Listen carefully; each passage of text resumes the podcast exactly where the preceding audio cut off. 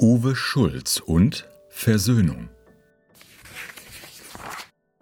Ein Resteverkauf beim Fontis Verlag, wo auch ein gewisser Uwe Schulz publiziert, animierte mich zur Bestellung zweier Bücher eben dieses Autors.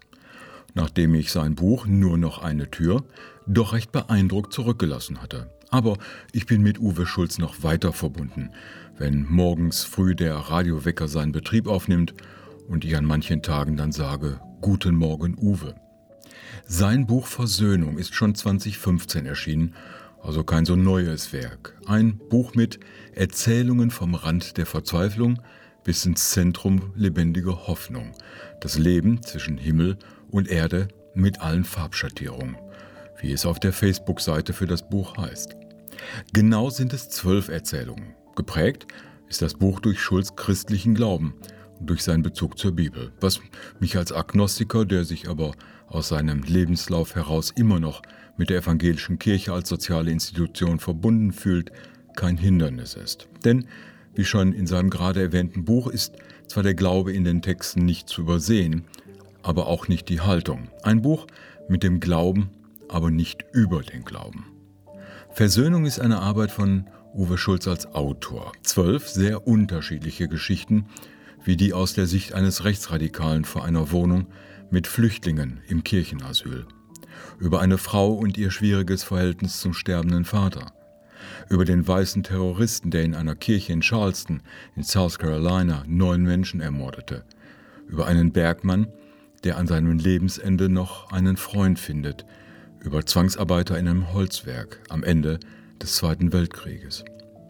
Uwe Schulz sagt selbst dazu, Zwölf intensive Stories, die seelische und geistliche Abgründe der Protagonisten ausleuchten, ihnen hautnah folgen, ihre Gefühle und Glaubensvorstellungen erfahrbar machen. Aus verschiedenen Zeiten und Räumen, vom Rand der Verzweiflung bis ins Zentrum lebendiger Hoffnung. Sprachlich präzise und aufs Wesentliche reduziert, öffnet Versöhnung den Blick für die Grenzbereiche zwischen Schwarz und Weiß, Feindschaft und Versöhnung und zeigt, dass das Leben zwischen Himmel und Erde mehr Farbschattierungen bereithält, als viele denken und glauben. Zitat Ende. Und doch sind die Geschichten unterschiedlich. Die eine berührend, die andere spannend, die nächste lädt zum Nachdenken ein. Über das eigene Leben in stillen Momenten und über das eigene Schicksal. So sehr auch die Geschichten durch den christlichen Glauben beeinflusst sind, lassen sie trotzdem genug Raum für eigene Interpretation ohne einen solchen Hintergrund. Denn nichts an den Geschichten wirkt hypothetisch oder konstruiert. Es könnte genauso gewesen sein. Versöhnung hat als Sammlung von Geschichten nicht die Eindringlichkeit der letzten Tür, schon weil letzteres Buch eher Reportagen sind als Erzählungen. Doch Schulz trifft auch hier einen Nerv, wenn man über die Vielschichtigkeit des Lebens und die Fremdheit der Gedanken und Gefühle anderer Menschen oft erstaunt ist. Ein Auszug aus dem Buch. Samantha war mit ihrem Sohn beim Basketballtraining, als es geschah. 20.59 Uhr Ostküstenzeit, an einem Mittwoch im Juni. Zwischen den Kommandos des Trainers hörte sie auf der Bank am Rand des Tatanplatzes die letzten Rufe eines Caroliner Zaunkönigs aus dem Magnolienstrauch. Ein wundervoller Tag neigte sich in Charleston. Ein Tag, den der Herr gemacht hatte mit dem besten Wetter des Frühsommers in South Carolina, das Samantha so liebte, knapp 30 Grad, erträgliche Schwüle, ein paar harmlose Wolken am Himmel neben der Sonne, die vor einer Stunde hinter den alten Steinhäusern der East Bay Street verschwunden war.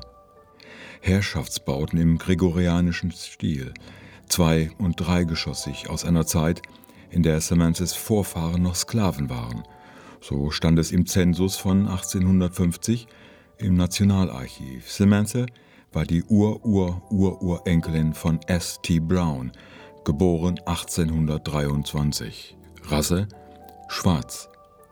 Im Kegel des Flutlichts glänzte der Schweißfilm auf Jacobs schwarzer Haut. Als wäre mein Junge aus poliertem Ebenholz gemacht, dachte Samantha, als Jacob einen No-Look-Pass auf den Kleinsten im Team spielte. Mein schönes Kind strahlt von innen und sieht mit seinen 15 Jahren schon so erwachsen aus. Samantha war glücklich, während es geschah. Sie wusste nicht, dass in diesem Augenblick keine anderthalb Meilen entfernt ihre Schwester starb. Es war die letzte Minute der 21. Stunde, in der die Dämmerung über South Carolina sich in Finsternis verwandelte.